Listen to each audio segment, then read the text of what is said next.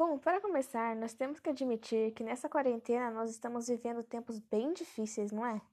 Nós estávamos tão habituados com uma rotina que, quando essa nova realidade surgiu, nos tirou totalmente da nossa zona de conforto.